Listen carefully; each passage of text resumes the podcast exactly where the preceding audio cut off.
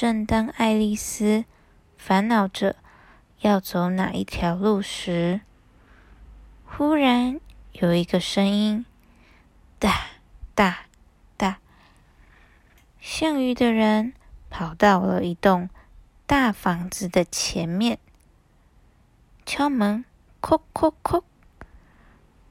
门打开来，像青蛙的人走了出来。像鱼的人给像青蛙的人一封信，他就跑走了，留下像青蛙的人在门口发呆。爱丽丝躲在草丛后，偷偷的看着。他好想要进去大房子里看看，于是问像鱼的人能不能进去。爱丽丝听不懂项羽的人回答了什么，但项羽的人也没有要阻止他进去的样子。于是，爱丽丝顺利的走进大房子里。空气灰灰白白的，而且有很浓的胡椒味。他往厨房的方向走，原来是厨师在煮汤时撒了一整罐的胡椒粉。厨房里还有一位公爵夫人，她抱着婴儿，哈啾。哈啾，哈啾！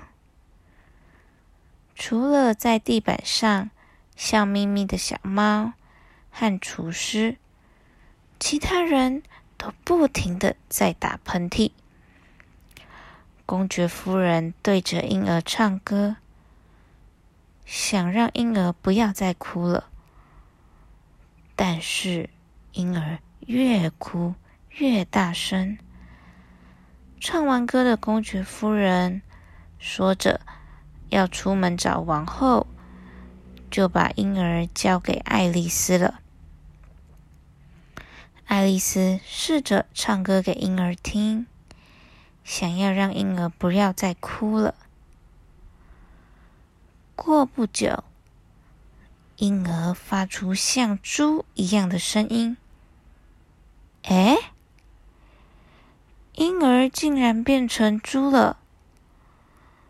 爱丽丝虽然觉得很奇怪，但把小猪放到草地生活，小猪可能会比较快乐吧。